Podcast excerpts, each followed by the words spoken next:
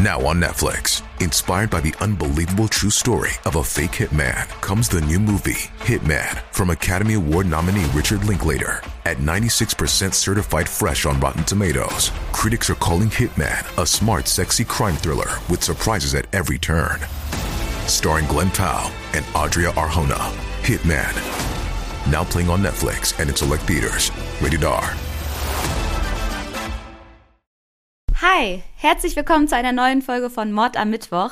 Ich bin so excited. Ich bin heute hier zum ersten Mal mit meinem neuen Mikrofon und ich weiß gar nicht, wie ich euch das beschreiben kann. Bei meinem alten Mikrofon musste ich nämlich immer so laut schreien, quer durch den Raum, damit überhaupt ein Ton angekommen ist.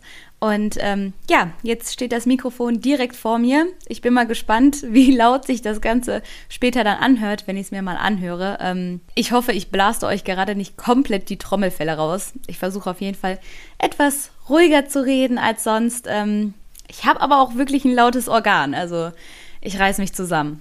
Ich möchte heute mit euch über eine ganz berühmte und bekannte Person sprechen. Und ich finde, der passende Leitspruch für diese Folge ist, Whatever is in the dark will come to light.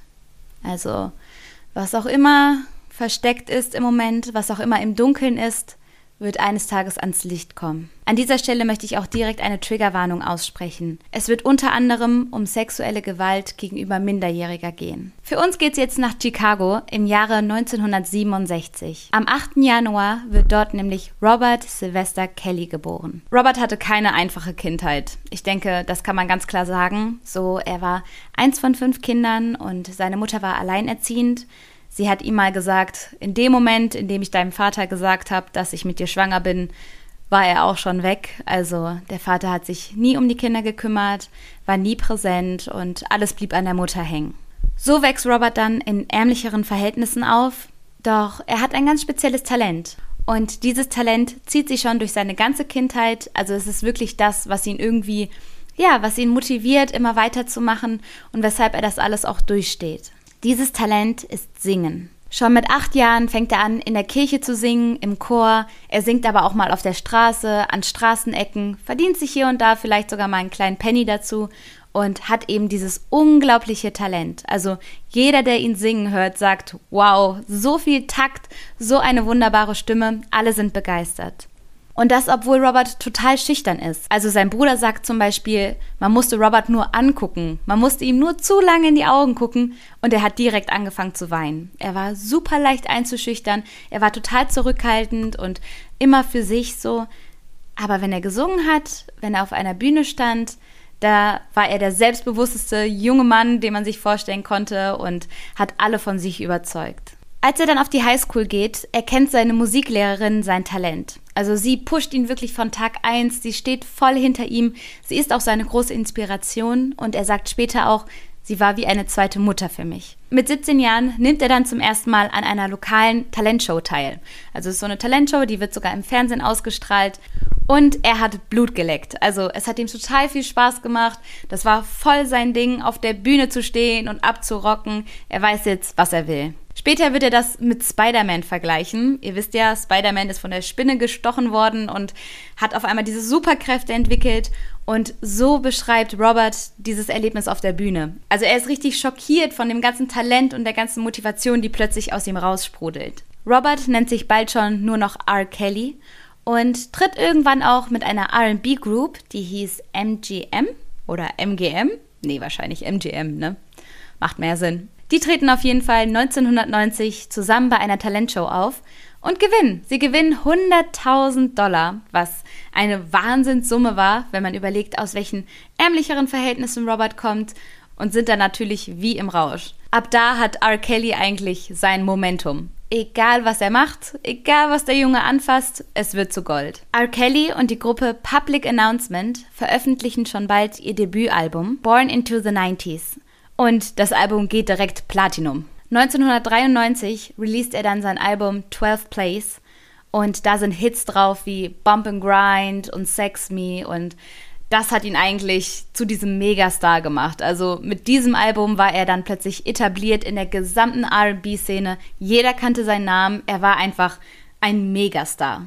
Ihr müsst euch vorstellen, Bump and Grind ist nach wie vor einer der erfolgreichsten RB-Songs Und der ist mittlerweile fast 30 Jahre alt. Nur damit ihr euch vorstellen könnt, wie sehr R. Kelly die ganze Szene geprägt hat.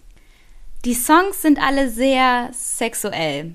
Also, obwohl da oft so ein Gospel-Flair hinter ist und die sehr melodisch klingen und romantisch, der Text ist schon straightforward, sage ich mal. Also er versucht auch gar nicht irgendwie in Metaphern zu reden oder das, was er denkt, zu verschachteln oder romantisch auszudrücken. Nee, er, er ist schon, in vielen Texten ist er schon wirklich äh, sehr direkt mit dem, was er will, was ihm gefällt und auch die Musikvideos und die Performances. So der Gesamtauftritt R. Kelly ist durch und durch sexualisiert. Auf der einen Seite hat es die Leute zwar schockiert, das war sowas ganz Neues irgendwie. Auf der anderen Seite hatte er deswegen aber auch super schnell super viele Fans, weil die Lust auf dieses neue, losgelöste und irgendwie dieses große Tabu hatten. Wisst ihr, das war so der Nervenkitzel, seine Musik zu hören. Es war irgendwie ein bisschen verboten, aber äh, alle hatten schon Lust drauf, so. Nach außen hin war R. Kelly also der sexy, durchtrainierte Typ, der immer gestrahlt hat, immer die coolsten Outfits getragen hat, die ganze Szene geprägt hat. Er war ein Charmeur, er hat gelacht und gelächelt, war in Interviews, war er elegant. Aber das war nur R. Kelly, das war diese Kunstfigur. Auf der anderen Seite gab es immer noch Robert. Robert Sylvester Kelly, der kleine Junge aus den ärmlichen Verhältnissen, der damals sogar als Kind missbraucht worden ist. Das Ganze kam später erst ans Licht und damit wurde auch klar, wie traumatisiert der kleine Robert damals gewesen ist. Er ist nämlich mehrere Jahre lang von einem weiblichen Familienmitglied sexuell missbraucht worden und dann auch nochmal von einem Freund der Familie. Er wollte keine Namen nennen, er wollte nicht weiter darauf eingehen, aber dieses Trauma sitzt auf jeden Fall tief. Und in einem Interview sagt er, er war too afraid and too ashamed. Also er hat sich zu sehr geschämt und hatte zu viel Angst, um richtig darüber zu sprechen. Auch wenn er in diesem Punkt verschlossen ist, liebt R. Kelly grundsätzlich jede Aufmerksamkeit. Er liebt es. Er liebt es, im Mittelpunkt zu stehen. Er liebt es, von allen angesehen zu werden, beklatscht zu werden, die gesamte Bandbreite seiner Fans mitzuerleben. Also er macht wirklich so Sachen, die jetzt normale Stars, glaube ich, komplett vermeiden wollen. Er geht nämlich in Malls. Er geht auf öffentliche Plätze. Er geht in McDonald's. Es gibt sogar einen Tag, da geht er zu McDonald's und sagt, hey, ich möchte hier für euch verkaufen, ich möchte hier im Drive-by eure, eure Burger verkaufen. Also er schmeißt sich absichtlich immer und immer wieder in diese Situation, wo er dann auf einmal von Menschen umgeben ist und alle wollen Interview, alle wollen Autogramme, äh, alle belagern ihn. Also wie gesagt, das, wo ich denke, dass jeder andere Prominente da schon kalten Schweiß bekommt, das liebt er. Etwas anderes, das er liebt, sind junge Frauen bzw. Mädchen. An der Stelle muss ich kurz sagen, dass es laut meiner Recherche kein endgültiges Urteil im Fall R. Kelly gibt, zumindest bis jetzt noch nicht, weshalb ich hier natürlich mit allen Anschuldigungen vorsichtig sein muss. R. Kelly hat gerade einen Höhenflug. Er fühlt sich unantastbar. Egal was er macht, egal welches Lied er droppt, es wird ein Erfolg. Immer und immer mehr Stars wollen etwas mit ihm machen. Er produziert Songs für Michael Jackson, für Mariah Carey. Er ist einfach ein Superstar. Und er merkt, er hat Macht und Geld und merkt, wie das auf Frauen wirkt. Dieses Machtgefühl genießt er ganz besonders. In der Netflix-Doku Surviving R. Kelly, die ich euch übrigens sehr ans Herz legen kann, spricht eine Psychologin. Sie heißt Dr. Candice Norcutt und sie hat zu dem Punkt, glaube ich, ganz, ganz wichtige Sachen gesagt. Sie hat nämlich gesagt, dass bei sexuellem Missbrauch an Kindern Macht und Überlegenheit mit Sex vermischt wird. Und genau das ist Robert ja passiert. Da waren Leute, die waren größer als er, die waren älter, die hatten Macht über ihn und sie haben ihn zu sexuellen Aktivitäten gezwungen. Die Psychologin erklärt dann, dass es passieren kann, dass Opfer von solchen Situationen später dann auf keinen Fall wieder Opfer werden wollen. Heißt, sie tun alles, um die Macht zu haben. Sie tun alles, um selber in der mächtigen Position zu sein, auch wenn das gar nicht mehr so nötig ist. Heißt, sie sehen sich nach dieser Überlegenheit und sie suchen sich dann vor allen Dingen Partner aus, die sich unterordnen, die sie klein machen können, die sie klein drücken können, um selber endlich mal in der Position des Mächtigeren zu sein. Und R. Kelly ist auf der Suche nach genau solchen Frauen. Beziehungsweise Mädchen. Oft geht er dabei ähnlich vor.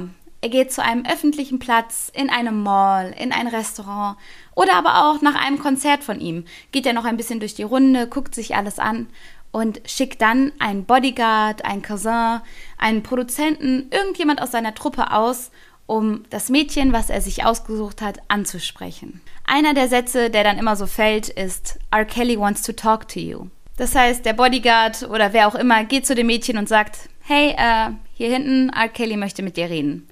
Und ihr müsst euch vorstellen, das sind alles junge Mädels, die sind alle als Fans zu dem Konzert gekommen oder als Fans dann näher an ihn rangetreten in der Mall und zu hören, wow, dieser Megastar, den ich hier so toll finde, wo ich alle seine Platten, mein ganzes Taschengeld für ausgebe, der möchte mit mir reden. Sofort sind die Mädels zu ihm hin. Die Backup-Sängerin Javante sagt später mal, dass R. Kelly regelmäßig gesagt hätte, Find me some girls. Also, dass er seinem Team immer und immer wieder gesagt hat, hey, holt hier neue Mädels, holt wen ran, rekrutiert weitere Frauen. Ähm, ich brauche mehr. Hier spielt sich auch ein immer ähnliches Muster ab. Oft sind die Mädchen minderjährig, ganz oft sind es Mädels aus eher ärmlichen Verhältnissen, die dann irgendwie Sängerin werden wollen, die große Träume haben, die endlich aus ihrer Stadt weg wollen, aus ihrem Viertel, endlich was erreichen wollen. Und diese Mädels sind dann super naiv, haben super viele Träume und vor allen Dingen sind sie leicht zu manipulieren. Laut Erzählungen wünscht sich R. Kelly dann, dass sie ihre Freundin mitbringen, dass sie hier und da nochmal jemanden ranholen. Und eine der Background-Sängerinnen zum Beispiel bekommt schon bald den ersten Übergriff an ihrer Freundin mit und sagt in einem Interview, keine der Mädchen war zu dem Zeitpunkt volljährig. Die Mädels hatten so viel Hoffnung. So, sie hatten selber eben diese Träume, sie wollten Sänger werden oder Tänzer und dann war da dieser Superstar, der eine Wahnsinnskarriere hatte und einem auf einmal das Gefühl gibt, hey, wenn ich mich an ihn halte, wenn ich das mache, was er möchte, dann werde ich das auch schaffen. Dann kriege ich auch so eine tolle Karriere. Und das war auch das, was er ihnen versprochen hat. Das ist das, was die meisten erzählen, dass er gesagt hat, hey, weißt du was, nächstes Mal kommst du mit ins Studio, dann nehmen wir mal was auf, dann machen wir das so und so und so. Und dann wurde das immer wieder verschoben. So, ja, war jetzt heute zeitlich nicht so gut, beim nächsten Mal. Das mit deiner Karriere, das kriegen wir schon hin, nicht heute, nicht morgen, aber bald. Und so hat er es geschafft, diese Mädels am Anfang immer bei sich zu halten, weil da einfach die Hoffnung noch so groß war. Doch die Träume wurden immer und immer weiter aufgeschoben.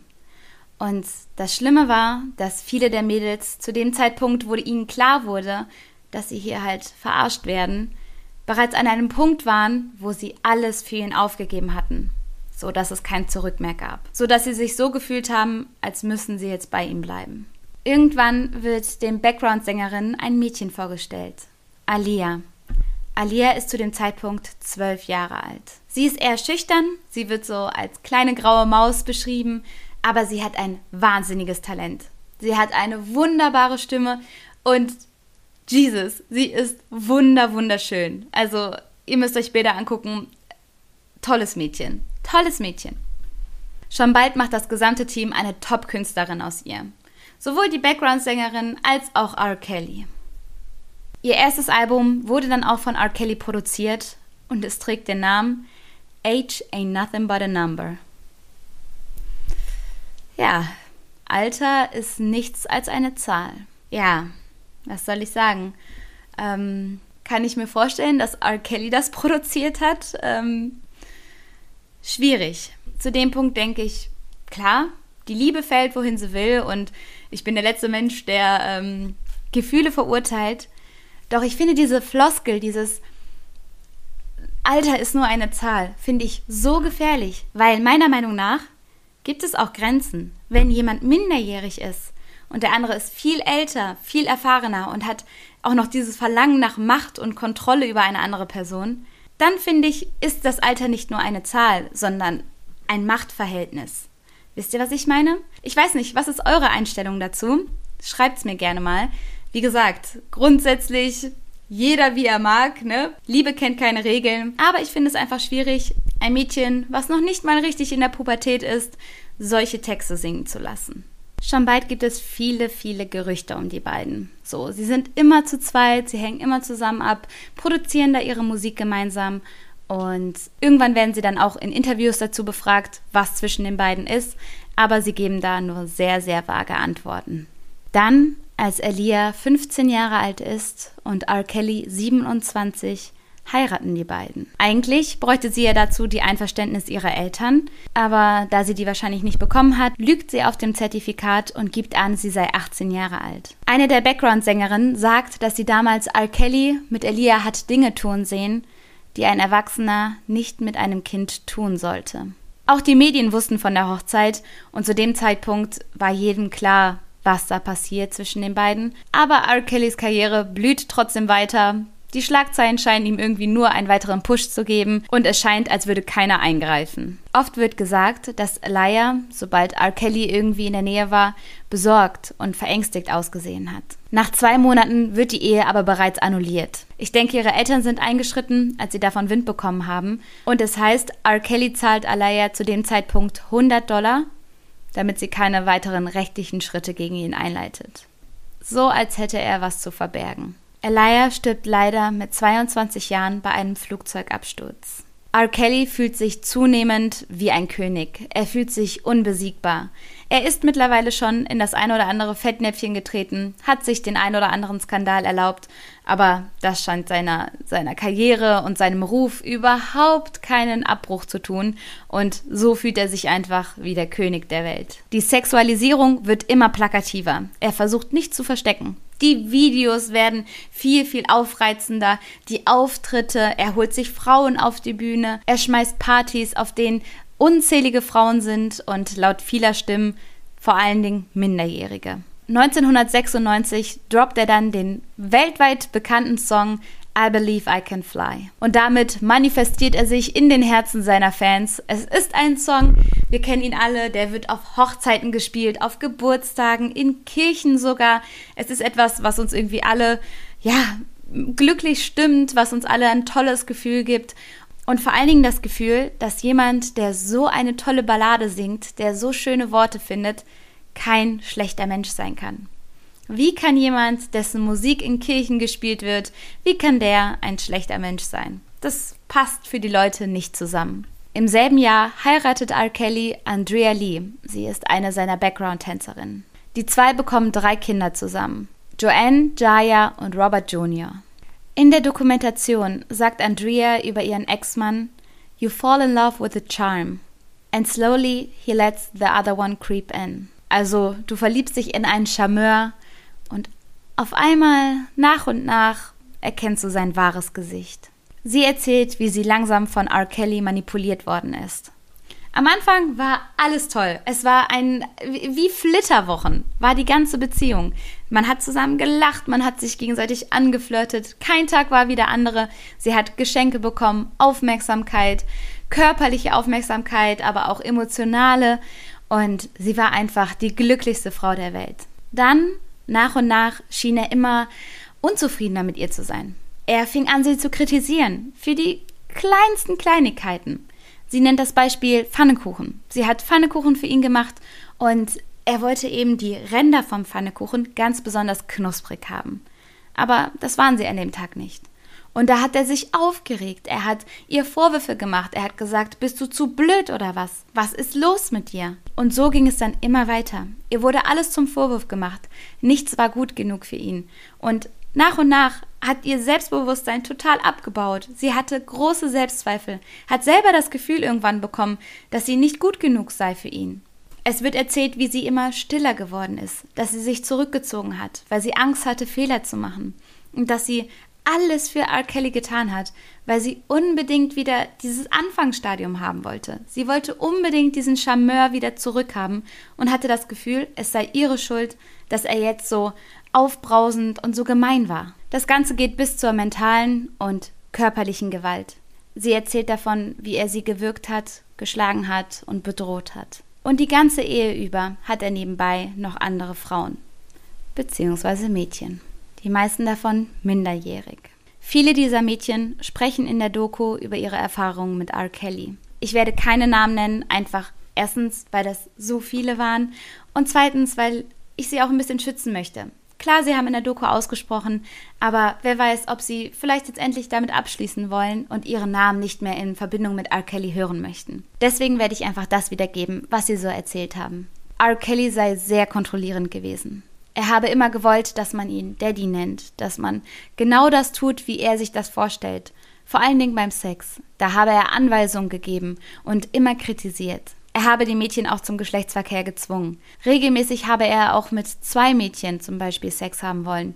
Und die mussten das über sich ergehen lassen, auch wenn sie gar nicht miteinander schlafen wollten. Eine der Frauen, die damals, wo sie mit R. Kelly war, 17 Jahre alt gewesen ist, erzählt, dass sie nichts ohne seine Einwilligung tun durfte. Sie durfte nicht auf Toilette gehen, ohne ihn zu fragen. Sie durfte nicht essen, ohne ihn zu fragen.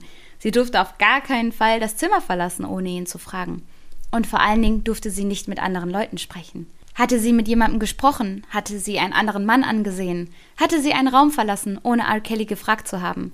Dann wurde sie geschlagen. Sie hatte so eine große Angst vor ihm, dass sie sich an all seine Regeln hielt. Sie erzählt, sie habe damals wirklich gedacht, dass das Liebe ist. Er hat ihr gesagt, ja, das ist alles, weil ich dich liebe, deswegen machen wir das so. Und sie war, sie war jung, sie hat sich da eine Zukunft erhofft, sie hat sich eine Karriere erhofft. Und sie hat das alles über sich ergehen lassen und hat sich immer gedacht, Irgendwann wird er anders, ich kann ihn ändern.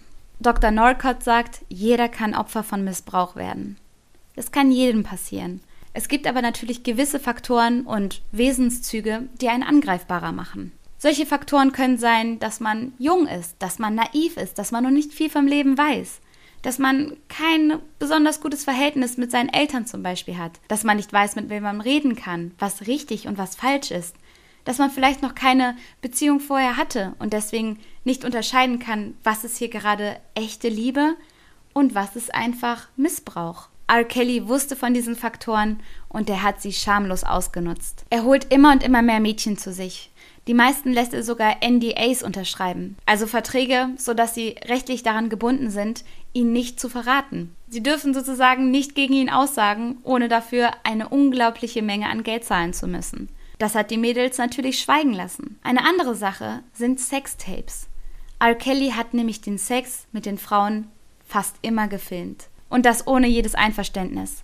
Sie erzählen, er hat einfach sein iPad rausgeholt oder hat eine Kamera aufgestellt und ja, es ist einfach passiert, ohne dass er gefragt hat. Und das war den Frauen dann so peinlich und sie hatten so viel Angst dann, dass sowas dann irgendwie rauskommt, dass sie geschwiegen haben.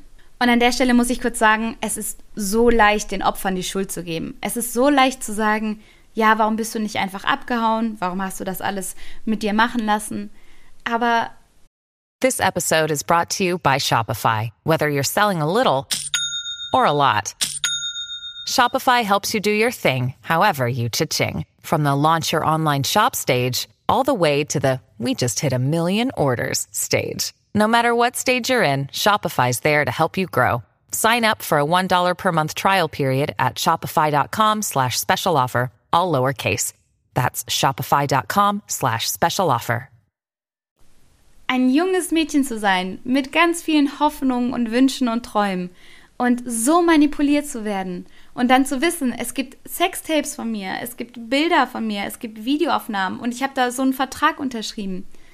Ich wüsste nicht, ob ich den Mut hätte, da aus dieser Situation mich selbst zu befreien. Ich finde das Wahnsinn, was diesen Mädels passiert ist. Und ich finde, es gibt keinen, der da in der Position ist, darüber zu urteilen, ob sie geblieben sind oder nicht. 2002 gab es dann einen neuen Skandal. Ein Sextape ist geleakt worden. Es heißt, auf dem Sextape sei R. Kelly mit seiner damals 14-jährigen Patentochter zu sehen. Das Sextape soll sehr hart gewesen sein, Ganz schrecklicher Inhalt, will ich gar nicht zu weit drauf eingehen, aber Sachen wie Urinieren, starkes Dominieren, also sehr, sehr degradierend und das bei einem Kind. Das Tape wird auf den Straßen verkauft, es gibt Kopien davon überall und es wird nur R. Kelly Triple X genannt. Und was ich nicht verstehe, ist, dass zu der Zeit, wo dieses Tape in Umlauf kommt, wo Leute davon erfahren, R. Kelly erstmal bei der Eröffnungszeremonie für die Olympiade in Salt Lake City auftritt. Also er eröffnet die ganze Zeremonie. Wisst ihr so, während da ein Mädchen ist, was sich gerade wahrscheinlich in Grund und Boden schämt und sich so, so schrecklich fühlt und so klein fühlt, gibt es dann da R. Kelly, der das aufgenommen hat und der an der ganzen Situation einfach schuld ist und wird davon tausenden Menschen gefeiert, wie er da diese Eröffnungszeremonie macht. Das geht für mich, das geht für mich nicht zusammen, das passt nicht in meinen Kopf rein und das finde ich so schrecklich. Als das Ganze dann vor Gericht geht, streitet er alles ab, er sei es nicht gewesen auf dem Tape. Er versucht sogar, die ganze Schuld auf seinen Bruder zu schieben. Also es heißt, R. Kelly hätte seinem Bruder sogar Geld geboten, damit der sagt, dass er das auf dem Tape gewesen sei. Und das Schlimmste ist, dass die Familie von dem Mädchen auch sagt, keine Ahnung, wer die auf dem Tape sind, die kennen wir nicht, das ist nicht unsere Tochter. Also ich meine, ich kann es irgendwo verstehen, dass man da ne, seine Tochter schützen möchte und dass man da ja nichts mit zu tun haben möchte. Aber so ist halt der ganze Fall fallen gelassen worden. Weil keiner irgendwen erkennen wollte, war R. Kelly dann wieder ein freier Mann und konnte seine Karriere fortführen, als sei nichts gewesen. An diesem Punkt regen sich viele Leute auf, denn selbst wenn die Medien vorher die Augen verschlossen haben, bei der Sache wie der Hochzeit mit Alaya oder bei all den anderen kleinen Anschuldigungen und Skandalen, die zwischendurch immer aufgeploppt sind, ist es jetzt auf Video. Es ist, es ist da, wisst ihr? Es ist nicht nur ein Gerücht, was umgeht. Es gibt ein, es gibt einfach ein ganzes Sextape und trotzdem sind alle bereit, wieder die Augen zu verschließen und einfach R. Kelly weiter in den Radios zu spielen, als sei nichts gewesen. Und das Abartigste überhaupt, wo ich mich so aufregen könnte, ist, dass dieses Tape sogar noch für Gags genutzt wird. Dass da Witze gemacht werden. Es gibt Songs, das kommt in Cartoons vor, es wird sich darüber lustig gemacht. Auch wenn so langsam immer mehr Vorwürfe gegen R. Kelly laut werden, schützen seine Fans ihn, als wäre er als wäre er Jesus höchstpersönlich. Also, die stehen da mit Plakaten vor dem Gericht, die äh, schreien die Journalisten an, die schreien in die Kameras. R. Kelly, sowas würde er nie tun und sowas. Wo ich mir denke, wo waren diese Stimmen, wo waren diese Demonstranten für das Mädchen, für das kleine Kind in dem Video, was da so degradiert worden ist? Wo waren die, wo waren die Proteste? Stattdessen wollen alle ihren König, ihren R. Kelly schützen und gehen da wirklich in die Vollen. Der Musikproduzent Craig Williams sagt, If it were white children that were being molested by a black man in this case, I'm sure Robert would have gone to jail very swiftly. Heißt, wenn es hier um weiße Kinder gehen würde, um weiße Mädchen, dann wäre Robert schon längst im Gefängnis. Es ist nämlich so, dass alle Opfer von R. Kelly dunkelhäutig sind. Es sind vor allen Dingen dunkelhäutige Mädels. Und langsam werden Stimmen laut, wenn es weiße Frauen wären, wenn es weiße Mädels wären, dann wären die Medien nicht so ignorant, dann wäre das Ganze schon viel, viel größer und R. Kelly wäre schon lange im Gefängnis. So kommt es dann irgendwann endlich zu Protesten unter dem Motto Black Girl Lives Matter. Auch die MeToo-Bewegung wird zu dem Zeitpunkt langsam größer und erhöht den Druck auf die Medien und auf R. Kelly. Zu dem Zeitpunkt rechtfertigen sich die Radiosender noch damit, dass sie sich auf die Musik konzentrieren und dass ja egal ist, was Künstler in ihrem Privatleben machen. Und da ganz kurz die Frage an euch, was denkt ihr? Kann man Kunst vom Künstler trennen? Kann man Lieder gut finden und Lieder hören und streamen und promoten, obwohl der Musiker ein Straftäter ist? Ich weiß nicht, ich bin gespannt, was ihr dazu denkt. Auf jeden Fall war das das Argument der Sender damals. 2017 hört man dann immer mehr von R. Kellys Sexkult. Er ist zu dem Zeitpunkt schon über 50 Jahre alt, hat aber immer noch sehr viele junge Mädchen um sich rum. Eltern melden sich bei den Medien, sie sagen, sie vermissen ihre Kinder. Das letzte, was sie von ihren Kindern wussten, ist, dass sie Kontakt zu R. Kelly hatten und dann seien sie verschwunden. Einige der Opfer, die der Situation entfliehen konnten und jetzt nichts mehr mit R. Kelly zu tun haben, konnten Einblicke in diesen Sexkult geben. Sie erzählen nämlich, dass R. Kelly um die sechs Mädchen um sich herum hatte und sie alle kontrolliert hat. Sie haben zusammen in einem Haus gelebt und mussten jeden Schritt mit R. Kelly besprechen. Die Mädchen durften auch nicht miteinander reden. Sie durften nicht untereinander kommunizieren. Sie haben zwar alle dort gelebt, aber durften nur mit R. Kelly sprechen, durften nicht mit ihren Eltern telefonieren oder mit sonst irgendwem, auch nicht einfach so rausgehen. Egal was sie taten, ob sie was essen wollten, ob sie trinken wollten, ob sie auf Toilette gehen wollten, sie mussten alles mit ihm absprechen. Das ist das, was mehrere Stimmen so beschrieben haben.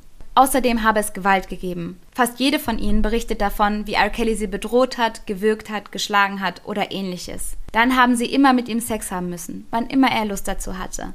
Sie erzählen auch, dass sie mit den anderen Mädels haben schlafen müssen, aber durften, wie gesagt, nur beim Sex miteinander reden und sonst gar nicht. Nach außen hin rechtfertigt R. Kelly seinen Kult, indem er sagt, dass sie alle eine große Familie seien, dass sie einfach zusammen wohnen wollten. Der nächste große Skandal rollt an, als ein Mädchen den Medien davon berichtet, dass sie eine Geschlechtskrankheit durch R. Kelly bekommen hat. Sie sei nämlich zu einem seiner Konzerte gegangen, die beiden haben ein bisschen miteinander gequatscht, daraufhin sei sie irgendwann müde geworden und in ihr Hotelzimmer gegangen. Morgens um sechs habe es plötzlich an der Tür geklopft, wie verrückt. Sie habe sich total erschreckt und als sie aufgemacht hat, habe dort R. Kelly gestanden. Sie erzählt, sie hat Angst gehabt, sie war so ein bisschen verwirrt, dass er auf einmal so da vor ihrer Tür steht und ja, es war ja, noch ziemlich dunkel alles und er habe direkt Sex haben wollen. Also straight und er habe direkt Sex eingef und er habe direkt Sex und er habe direkt Sex haben wollen. Er habe es richtig eingefordert. Und als sie einmal über ihre Schulter geguckt hat, habe sie auch das iPad gesehen, was er bereits aufgestellt hat. Das heißt, er war wieder im Inbegriff, das Ganze zu filmen. Sie erzählt, wie sie das alles über sich ergehen lassen hat. Und als dann am Morgen R. Kelly sie mit rausnehmen wollte, hat sie dort eines der Mädchen gesehen, was man aus den Medien kannte. Es war eines der Mädchen, wo die Eltern sich öffentlich gemeldet haben und gesagt haben, hey, unsere Tochter ist vermisst, wir haben keinen Kontakt mehr, wir wissen nur, dass sie mit R. Kelly zuletzt war. Und sie erzählt, wie plötzlich dieses Mädchen, was man aus den Medien kennt, da steht und wie R. Kelly dann, ja, die beiden mit zu seinem Haus nehmen möchte. Da hat sie ganz schnell gesagt, das hier ist nichts, wo ich ein Teil von sein möchte, das alles macht mir Angst. Und statt dem Kult beizutreten, hat sie sich dann an die Medien gewandt und hat dann erzählt, was in dieser Nacht passiert ist und vor allen Dingen, dass R. Kelly sie mit einer Geschlechtskrankheit infiziert hat. Das Ganze kurbelt die Diskussion wieder an. Es gibt wieder mal Schlagzeilen über R. Kelly. Im ähnlichen Zeitraum geht dann auch der Hashtag Mute R. Kelly viral. Und irgendwann beziehen dann auch die ersten Sender und Streaming-Anbieter endlich Stellung. Auch bekannte Künstler fangen an, sich von R. Kelly zu distanzieren. Mittlerweile wird R. Kelly unter anderem vorgeworfen, dass er kinderpornografisches Material besessen hat, als auch erstellt hat. Ihm werden sexuelle Übergriffe vorgeworfen und sexueller Missbrauch gegenüber Minderjähriger. Außerdem gibt es viele Vorwürfe der psychischen und körperlichen Gewalt und einige Frauen berichten, er habe sie zur Abtreibung gezwungen. R. Kelly streitet alles ab und plädiert auf unschuldig. Stand jetzt sitzt er in U-Haft, ihm drohen aber viele, viele Jahre Gefängnis. Ich muss sagen, es tut mir unglaublich leid für alle Opfer, dass es keine Stellungnahme von R. Kelly gibt. Er hat mal einen Song geschrieben, in dem er ja sich dazu geäußert hat, aber das ist nichts, was einer Entschuldigung nahe kommt. Auch dort weist er eigentlich alle Schuld von sich ab. Und da muss ich sagen, das hätte ich mir so sehr gewünscht für alle Opfer, dass er zumindest ein bisschen Einsicht und Reue gezeigt hätte. Ja, wer weiß, was noch kommt. Ich bin gespannt, was der ganze Fall noch mit sich bringt, was die ganze Gerichtsverhandlung jetzt bald mit sich bringt. Und wie immer freue ich mich natürlich auch über eure Meinung. Schreibt mir gerne in den Kommentaren und ja, ich hoffe, es geht euch gut. Und ich wünsche euch einen wunderbaren Tag. Passt gut auf euch auf und bis zum nächsten Mal. Tschüss!